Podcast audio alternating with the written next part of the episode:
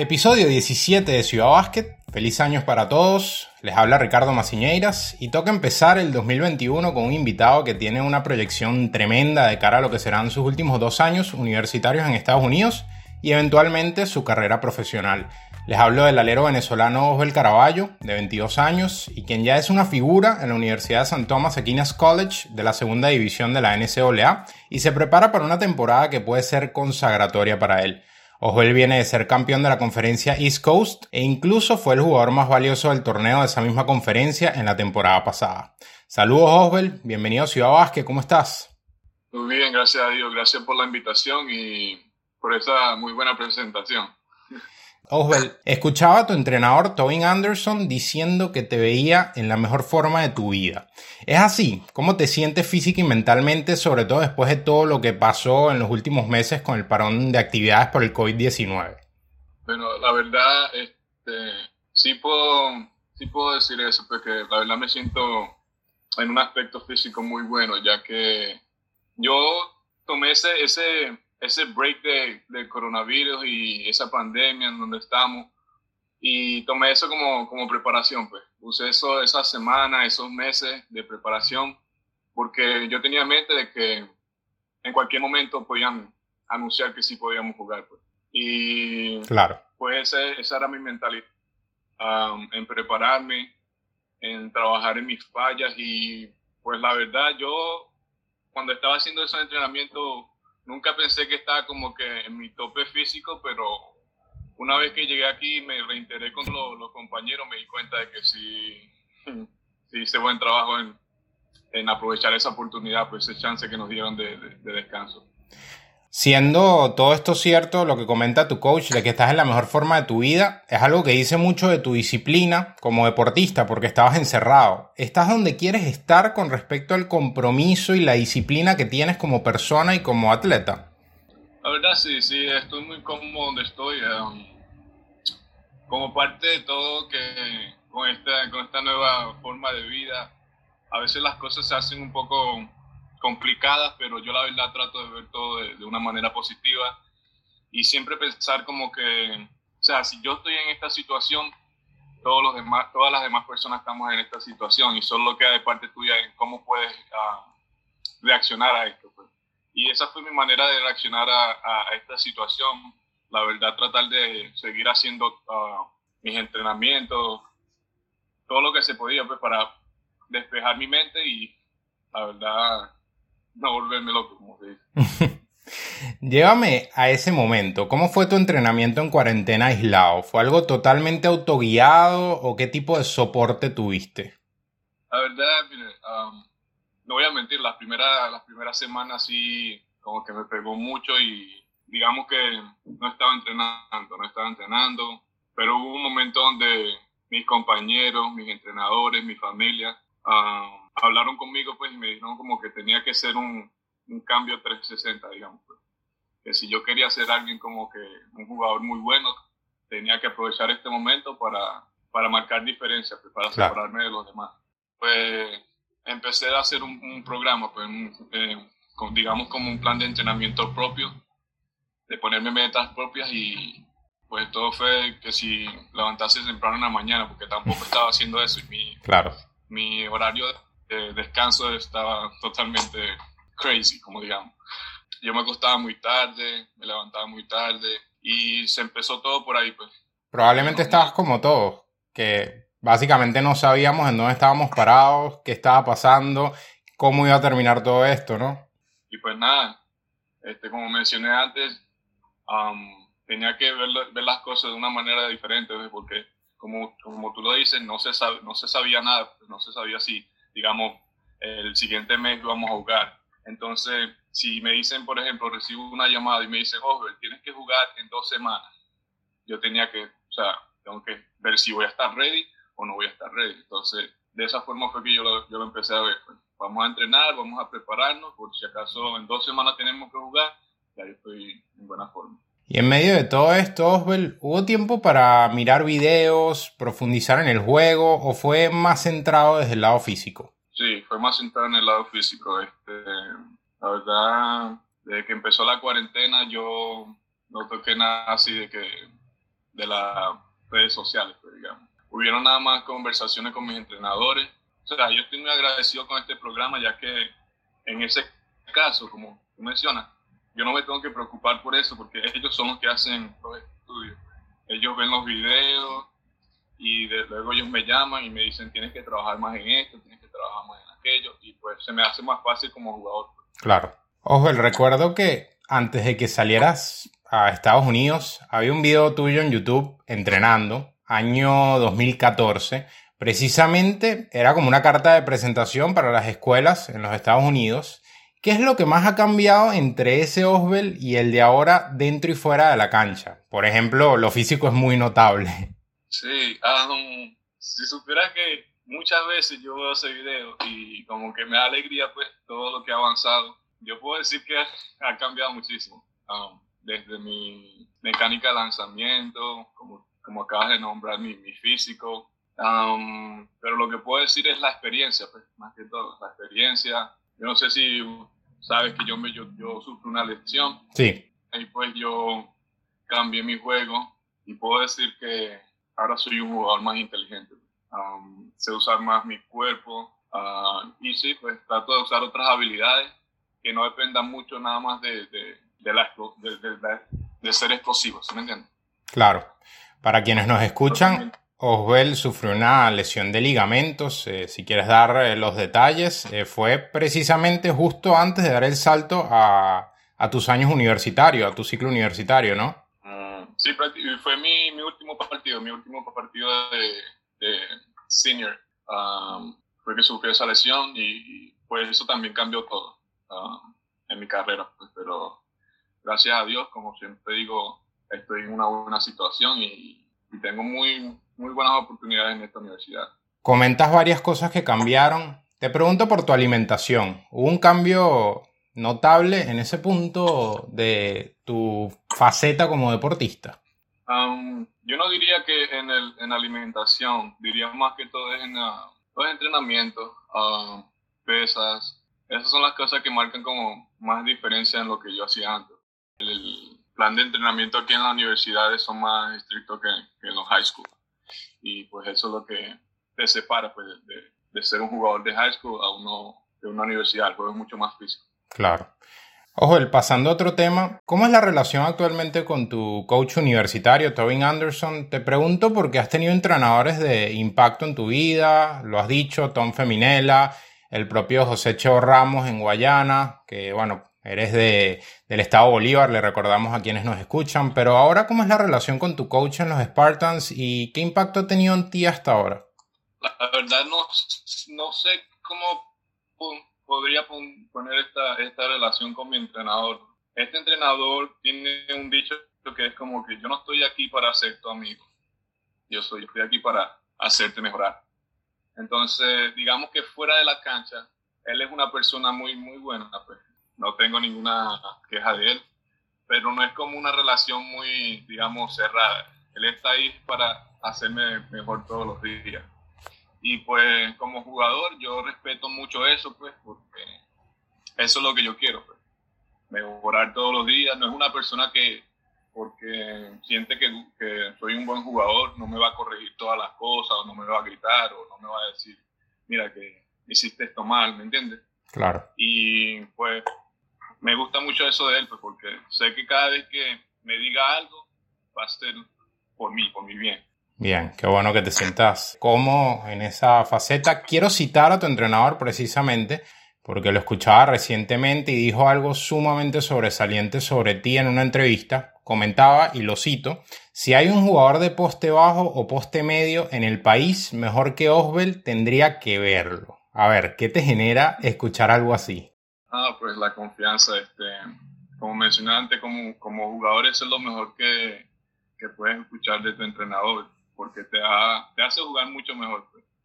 Ah, desde el primer día que yo llegué a esta universidad, así ha sido ese entrenador. a veces, digamos que él habla mucho más de lo que hablo yo, pues yo no, yo demuestro todo con mi, con mi juego, pero él sí, él sí le dice a todo el mundo como cosas así que yo soy el mejor, uno de los mejores jugadores en, el país. Bien. Quizás muchos podremos decir, Osbel, que eres un jugador agresivo, efectivo yendo hacia el aro, fuerte en el choque, con buen juego de pies al girar. Eh, pero a Osbel Caraballo, ¿qué es lo que más le gusta de su juego hoy en día? Estos últimos, este último año he, desarrollado un, tiro de media distancia que ya lo he venido usando mucho y pues les digo que eso es lo que me gusta más ya que es como otra herramienta ya que tengo, ya la, ya la he estado perfeccionando y pues cuando combino ese lanzamiento con, con las otras partes de mi, otras partes de mi juego, pues um, digamos que soy una mayor amenaza. Claro, porque esa agresividad para ir hacia el aro, para jugar cerca del aro, siempre la tuviste, ¿no? Fue algo bastante natural desde que empezaste a jugar básquet. Sí, eso fue, la verdad, sí, natural eh, desde que jugaba allá en, en Venezuela. Esa ha sido una de las cosas que, que me caracteriza, pues, el ataque hacia el aro, esa agresividad, esa, eh, como que ese motor, pues, esa, energía siempre está ahí. Y mm, incluso aquí cuando llegué a Estados Unidos, muchas, muchos coaches y muchos, muchas personas dicen que eso viene siendo como ya otro talento, pues, porque no todas las personas juegan así, con esa intensidad. Y hablando de intensidad, energía, agresividad, quiero también recordar eh, una de las últimas conversaciones o la última conversación que tuvimos cuando estabas en high school, que justamente hablábamos de eso fuera del aire, y me comentabas que tenías un espejo, o, digamos un jugador espejo, que te gustaba mucho hacer Sucre. ¿Te sigues viendo en ese espejo? Sí, um, a mí me gusta estudiar mucho, muchos jugadores. Um, desde que llegué a Estados Unidos ya ya he como que tratado de estudiar otros jugadores, ya jugadores así, NBA. A ver, dame ejemplos. Me gusta Carmelo Anthony, LeBron James, Kobe, Dwayne Wade. Muchos jugadores ya yo he estado estudiando un poquito más de ellos porque um, digamos que ese es el nivel donde quiero llegar, esas son las cosas que tengo que hacer y quiero hacer en estos momentos. Y pues, sí, pues cada vez que veo sus videos, estudio llamo a uno de mis entrenadores y le digo, vamos a trabajar en esto. bien, bien. O sea, básicamente a ti no hay que motivarte. Tú mismo te motivas viendo videos y buscando qué puedes sacar por ahí. Y si supera, yo pienso que esa, esa ha sido una de las cosas que, que me hace mejorar. Es que, sí, como, como tú dices, no me tienen que motivar. Pues yo siempre estoy estudiando el baloncesto, lo estoy viendo. Y una de las cosas que me gusta hacer es ver los, los videos, digamos que las 12, una de la madrugada, porque cuando duermo sueño con eso y ya se me queda y a veces cuando personas me, me piden consejos, digamos en estos momentos hay otro venezolano en esta universidad. Luis Rizquez. Y yo le digo, mira, póngase a ver estos videos y velos a las 12 de la noche. Vas a dormir y, te, va a quedar en la cabeza. Ya es automático cuando te levantas. Listo. Osel, obviamente que seguro siempre quieres mejorar, eh, pero te pregunto por tu tiro de tres puntos. Es bastante efectivo, 48% en la última temporada, pero no eres de lanzar demasiado. ¿Es algo que te gustaría aumentar o, te sientes bien donde estás en ese sentido? Obviamente siempre tiene que ser un buen tiro para tomarlo, pero eh, ¿es algo lo que estás viendo? Siempre he tenido esta conversación con jugadores, entrenadores, y la forma en la que yo la pongo es que, la verdad, yo me siento cómodo con el juego mío. Digamos, yo ahorita, como le, como le mencioné antes, mi, mi, mi tiro de media distancia ya está como automático. Entonces, como jugador que ataca el aro, digamos que si eso es todo lo que yo supiera hacer, atacar, atacar, atacar, obviamente la, la defensa se va a cerrar. Se va a ajustar. Exacto. Pero al yo tener ese tiro de media distancia, que ya es automático, tienen que respetarlo también. Entonces ya tengo como que, um, como dije antes, esa, herramienta, ya soy mayor amenaza. Lo que yo quiero hacer es perfeccionar mi lanzamiento de media distancia. Perfeccionarlo. Y una vez que yo sienta que ya está como que, como que respétalo, respétalo, voy a, voy a empezar con mi, con mi tiro de tres. No quiero trabajar un poquito en todas las cosas porque no me va a dar como, como esa seguridad de que, mira, este tiro sí lo tengo ya perfecto. No, yo estoy trabajando es poco a poco en cosas, ¿entiendes? Mi tiro de tres efectivo sí. es por eso, porque lo lanzo cuando me dejan solo, que estoy ahí, o que vamos a lanzar. Pero no es algo que yo estoy buscando hacer. Claro. en media distancia ya empecé a, ya, ya puedo crear mi propio lanzamiento de media distancia. Y es muy efectivo, entonces eso es todo lo que estoy haciendo en estos momentos y ya adelante trabajaré mis triples, pero hasta ahorita eso es lo que estoy usando y siempre doy el ejemplo, digamos, Michael Jordan. Una persona que lanza, digamos, 80% de su lanzamiento me descansa. Ciertamente, me llama la atención mucho esa mentalidad que tienes marcada de precisamente enfocarte en una cosa y tratar de no desbordarte con un montón. ¿Es algo que decides tú mismo o es algo que también eh, te ayuda tu coach o te guía tu coach a que lo hagas de esa manera? Eh, mi entrenador y yo tenemos, digamos, él tiene esa confianza en mí de que podemos hablar y pues yo tengo esa confianza en como decirle las cosas en que quiero trabajar uh, y él me apoya totalmente. Um, obviamente no voy a decir que no trabajo en mis triples, pero mi juego está ahí.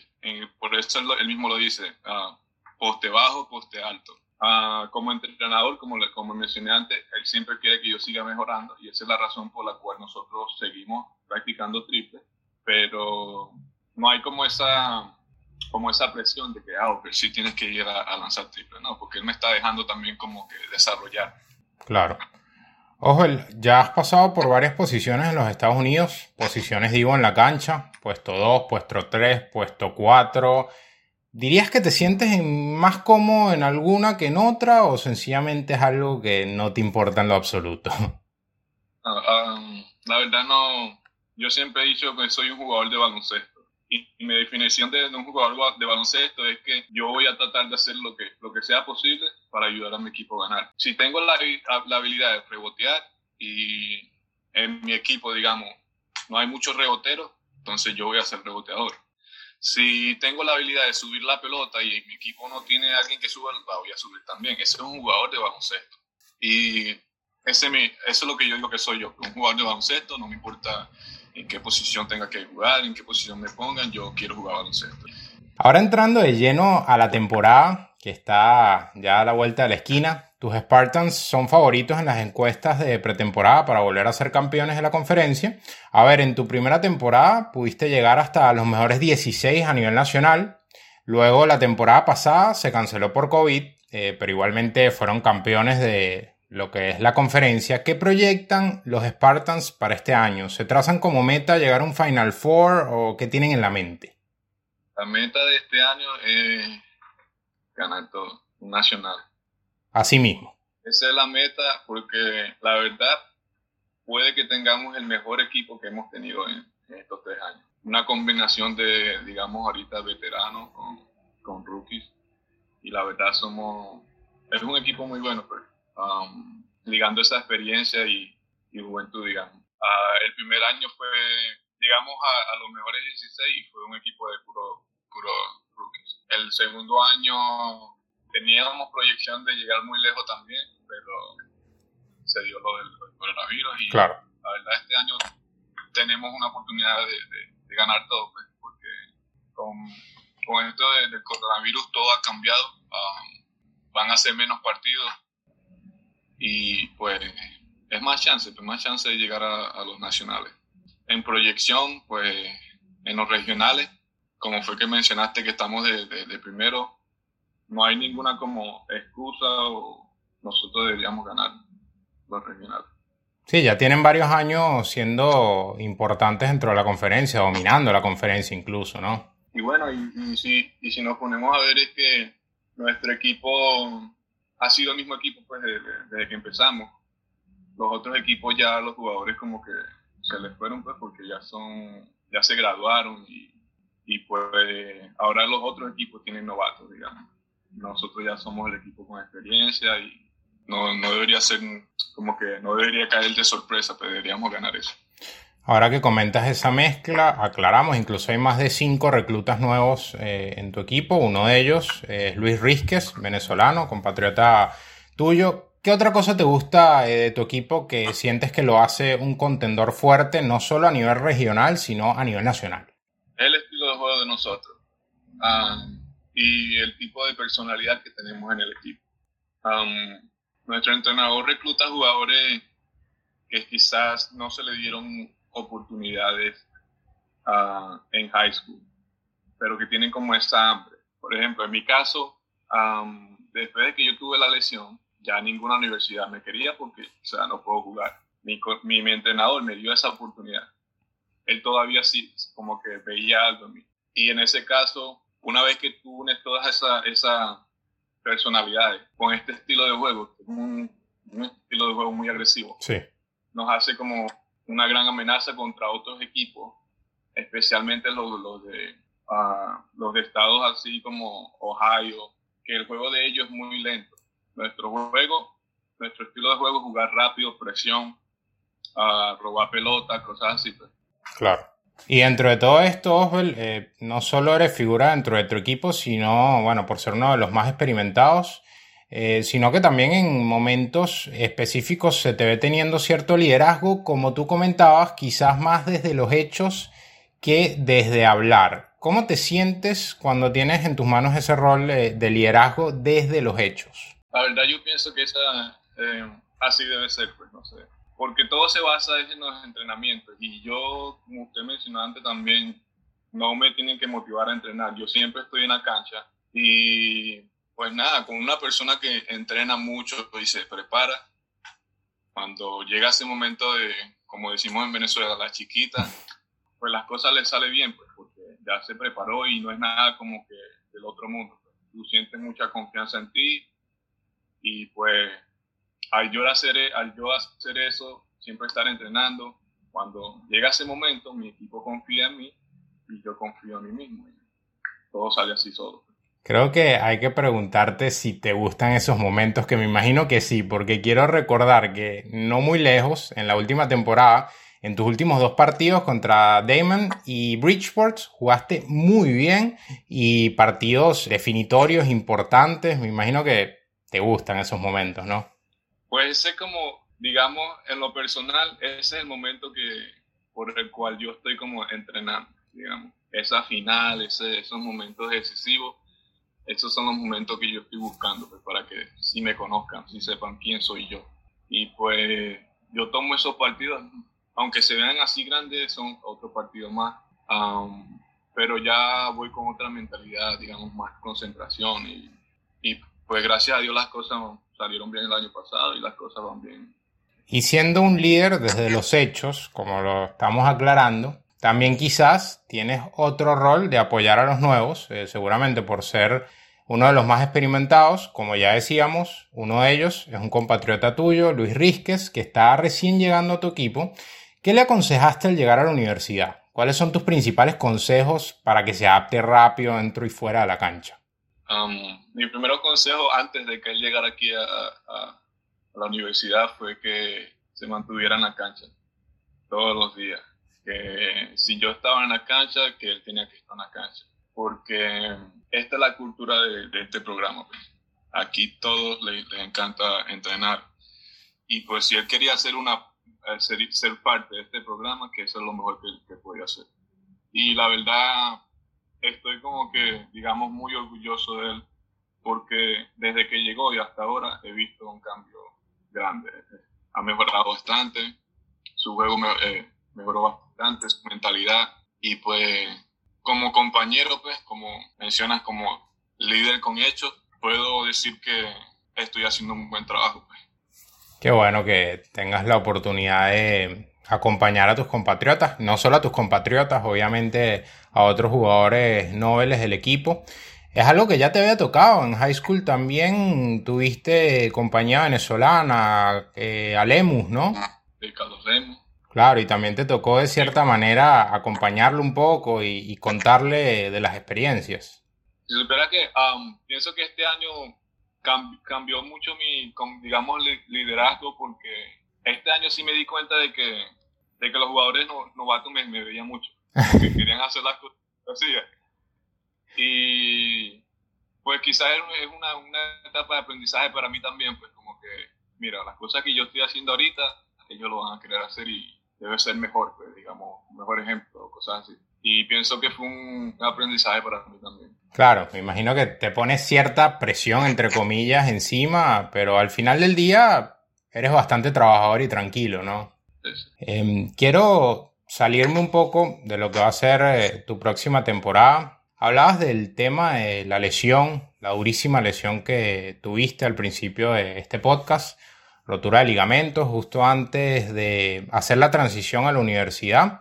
Me comentabas que te dejó muchísimo aprendizaje y a la vez quiero destacar que también condicionó tus ofertas eh, universitarias. ¿Cómo fue eso para ti, Oswald? Porque me imagino que no fue fácil ver cómo pasaste de tener, por ejemplo, tres o cuatro ofertas, no recuerdo el número exactamente, de universidades de División 1 a que de repente vieses que una a una se estaban desapareciendo de la lista.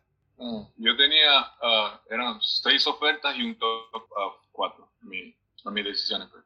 Ah, la verdad, eso fue difícil, súper difícil porque fue como una decepción, pues, porque cada vez que yo llamaba a los entrenadores y les quería, les quería comentar lo que pasaba, sus respuestas eran las mismas. Espero que mejores y si estás mejor, vamos a hablar otra vez, pues. Y esa era una manera como que, digamos, educada de decir que ya no, ya no estábamos interesados en ti, pues. La verdad yo no sabía qué era lo que iba a pasar, pero como siempre digo, trato de ver las cosas de una manera positiva y pues me que fue en mi, mi recuperación. Hice los primeros cuatro meses que son los más importantes en esa recuperación aquí en Estados Unidos y los otros tres meses allá en Venezuela. Y pues una vez que ya me sentía bien, ahí fue donde empecé a contactar a los a entrenadores y recuerdo que esta universidad siempre me quería, pues, pero como yo estaba buscando universidad de División 1, claro. que no le prestaba mucha atención a esta universidad, pero nunca cerré las puertas. Como siempre dice, no, no se sabe qué va a pasar. Y recuerdo que en un campamento, uno de estos entrenadores me dejó el número de ellos anotados en, en, una, en una hoja. Y en ese, en ese punto es algo que no se puede hacer, pero ellos lo hicieron de, de todas maneras. Pues, y gracias a Dios me acordé de ese número le escribí a los entrenadores y mi pregunta fue muy directa, pues, ¿todavía estás interesado en mí? Y me dijeron que sí y ahí se hizo todo el papeleo y llegamos aquí, y llegué aquí, pues. Una vez que llegué aquí, que los demás entrenadores se dan cuenta que ya estaba aquí, me querían hacer las mismas ofertas otra vez que me habían hecho, División 1 y cosas así. Pero ya yo, digamos, había madurado mucho y ya pues, mi nueva como que definición de, de, del jugador que soy es que no, no importa en qué nivel yo estoy, eso no me define como, como jugador, pues, o no define, no define el talento que tengo yo. Y yo decidí quedarme en la universidad y, y le dije que gracias y muchas gracias, pero que yo me sentía bien aquí. Es decir, en este proceso de los últimos tres años, poco más de tres años, nunca pensaste en la posibilidad de transferirte de tu universidad. Siempre hay un, eh, ese pensamiento porque como muchas personas que ven los partidos me dicen como que mira, quizás tú no deberías estar jugando aquí, quizás tú deberías jugar en esta liga. son, a veces mi, mi, propio entrenador me lo dice, pues como que tú no eres un jugador de esta liga, cosas así, pues. Y sí me llega el pensamiento, pero ya eso, y he pensado como que en transferirme, he tenido conversaciones con mi familia. Claro. Que ya iba a concretar eso como que cuando terminara este año después de este año yo veré qué decisión se toma. Porque llega un punto donde sí siento como que, como que sí quiero probar desafío. Como jugador, tú quieres estar en una en un lugar donde te quieren y quieren lo mejor para ti, pues, y te están dando la oportunidad de, desarrollar. Um, yo aquí en esta universidad, la verdad no, no me puedo quejar, pues. Este, en las cosas que necesito, ellos están ahí. eso es todo lo que yo quiero. Pues. A ver, no quiero ponerte presión, Osbel, pero en dos años tienes 947 puntos anotados con San Tomás Aquinas, el actual líder de todos los tiempos de tu universidad, desde que el programa está en División 2, es Justin Reyes y tenía 877 cuando terminó su segundo año. ¿Te ilusiona pensar en la posibilidad de convertirte en un anotador histórico dentro de la universidad en caso de que termines eh, completando tu ciclo universitario, que ya ha sido bastante exitoso hasta ahora en San Tomás Aquinas? Um, si supieras que yo conozco a, Justin Reyes. Sí. Uh, aquí mi primer año, él ya estaba como que saliendo y tuvimos muchas conversaciones y no solamente es el líder anotable de, de, toda esta, como que, de, este programa, un tremendo jugador, está jugando ahorita, jugó en la Liga de Desarrollo de la NBA, sí. ahorita está en Puerto Rico, él y yo tenemos un contacto demasiado, pues. Este, lo respeto mucho como jugador, pues. y desde que llegué aquí, mis metas han sido como que seguir sus pasos, porque yo como me dio como esperanza, pues, salir de División 2, jugar en la Liga de Desarrollo, la NBA. Claro. Y yo también buscaba su, su estadística. yo buscaba claro. en el primer año, segundo año, y mis metas eran como que yo quiero tener mejores números que esto. Y como mencionas antes, pues lo he estado haciendo. Baja buen ritmo. Esas, esas, han sido mis, mis, mis metas. Ah, y también que por este, este coronavirus me dieron un año extra. Entonces, a mí quedan, en vez de quedarme un solo año, me quedan dos años. Ya hay muchas oportunidades más de, de quizás anotar. Es decir, después de este año podrías hasta tener eh, dos temporadas más en División 1 de la NCAA si te llegas a transferir. Exacto. Claro. Bueno, tienes un es interesante de cierta manera. Obviamente nadie quiere vivir lo que se vivió recientemente, no solo por lo incómodo de estar encerrado, de cambiar tu manera de entrenar eh, de vida, sino por la cantidad de víctimas que se ha cobrado este virus terrible. Eh, pero bueno, de cierta manera eh, vas a tener esa opción de tener dos temporadas con la tranquilidad de prepararte bien, digamos, normal, ¿no? Definitivamente esa fue una de las razones por las cuales uh, tuve ese pensamiento, pues, porque sí se si me dice, mira, tienes nada más un año, un, año extra, no, no, me gustaría mucho esa situación, pues, porque no da mucha oportunidad de demostrar algo, pues, o de hacer un nombre por, por mí mismo. Quizás van a decir como que ese jugador era bueno y ya. No, yo quiero algo mucho mejor que eso. Pues. Y pues como mencioné antes, ya después de que se termine esta temporada es donde yo voy a empezar a, a, realmente pensar en, eso, en esas opciones. Pero en los momentos concentrado en mi temporada y la meta es un nacional. Bien, en dos, bueno, tres años ya, cuando tengas tu título, si todo sale bien y el coronavirus no vuelve a interceder, ¿qué visualizas para ti, Oswald? Hay jugadores que no se quitan la meta máxima de la cabeza, que obviamente es llegar al mejor baloncesto del mundo, la NBA. Hay jugadores que no necesariamente piensan en eso, sino que se ven más eh, haciendo un fit en Europa. ¿Qué visualizas tú? ¿Qué te planteas para tu etapa como profesional? Que claramente yo creo que ya está bastante claro que vas a tener una carrera profesional si todo sale bien. Mi meta, y la la digo con mucha confianza, mi meta es la NBA. Pero, como también mencioné antes, yo trabajo todas mis metas, digamos, con otras metas de corto plazo, ¿me entiendes? Entonces yo lo llevo todo como que paso a paso. No me enfoco solamente, digamos, en, en la NBA, sino que me enfoco en el ahora. Entonces, ahorita, en estos, en estos momentos, yo estoy tratando de ser el, el mejor jugador que puedo ser en esta situación. Ya de una vez que me gradúe, uh, yo si, hablo con mi familia y le he dicho que si me dan una oportunidad de jugar en la, en la Liga de Desarrollo o, la, o en, Europa, en España, digamos uh, Francia, yo voy a elegir en Europa, Francia, Italia, esos países.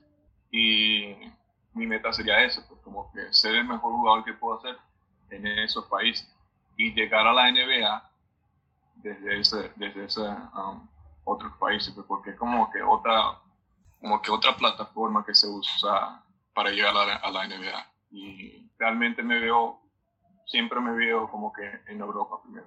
Eh, ya como última pregunta, te digo, ¿ves de reojo tu futuro en la selección, Oswell? ¿Cómo visualizas esa parte de tu carrera profesional?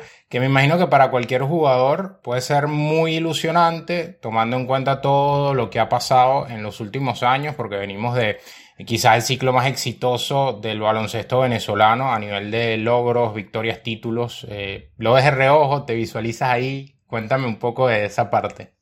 En lo personalmente puedo decir que siempre yo voy a estar como listo, ready para jugar con, para jugar con Venezuela. Um, siempre, siempre ha sido una de mis, mis, intenciones, una de mis metas, pero digamos no se me ha dado esa oportunidad todavía claro. De estar allí en ese momento. Pero sí, me veo, me veo jugando con la selección, mis otros compañeros que mencionaste, Armando, José Serrano, me veo jugando con todos ellos y, y la verdad me emociona pues porque yo sé que nosotros pues, podemos traerle algo bonito a Venezuela.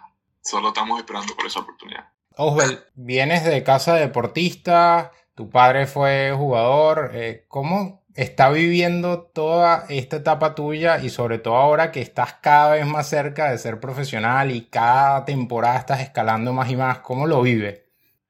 Mi familia, ¿cómo se diría? Siempre están al tanto de todo. Pues mi papá es una persona que aprendió, porque él no, él no sabía, aprendió a investigar todo y digamos que de la misma manera en que tú haces tu trabajo en estudiar a un jugador o para hacerle una entrevista, mi papá también hace lo mismo. Él, él siempre me llama y cada vez que me llama me está diciendo estadísticas y quién jugó el día ayer, quién, quién, juega mañana, me dice todo. No solo tienes a los asistentes técnicos, sino también tienes el scouting de tu papá. mi papá, y mi papá no, no, no, se equivoca, como que él a veces me llama y me dice las cosas como que, mira, vas líder en esto, y así como que, como tú sabes. Y de repente la semana que viene sale una, una cosa donde dice como que, mira, sí, o está líder en, en esto y aquello, pues.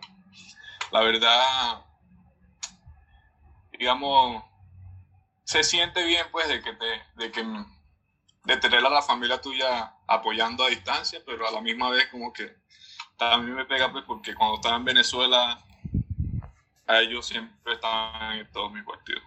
Mi familia siempre estaba en todos mis partidos y, y siento que hasta eso me hacía jugar muchísimo mejor. Pues. Pero siempre me tengo que recordar que este es un sacrificio que estoy haciendo y por qué estoy aquí, la razón por la cual estoy aquí, por la que estoy luchando y todo eso. Pues. Pero mi familia siempre está, está ahí al tanto y la verdad son como que la mayor razón por la cual yo estoy aquí en este momento. Bueno, y cuando empiece ese ciclo profesional, espero que puedan estar ahí para verte, apoyarte, aplaudirte y que tu papá siga dándote esos reportes de, scouting y números para que puedas sentirte acobijado también desde ese lado. Ojo, muchísimas gracias por haberte tomado estos minutos, te agradezco mucho, te deseamos lo mejor en esta venidera temporada y que cumplas todas tus metas. Y bueno, lo mejor también para lo que venga después, estaremos pendientes viendo tus partidos y de seguro volveremos a hablar. Eh, muchísimas gracias a usted por, la entrevista, por permitirme a mí hablar y que las personas me conozcan. Y pues nada, saludos, estás haciendo un buen trabajo, esta entrevista y estamos en contacto. Escucharon la palabra de Osbel Caraballo, jugador, figura de la Universidad de St. Thomas Aquinas College, quien va ya a empezar la temporada este mismo sábado. Esto fue Ciudad Basket.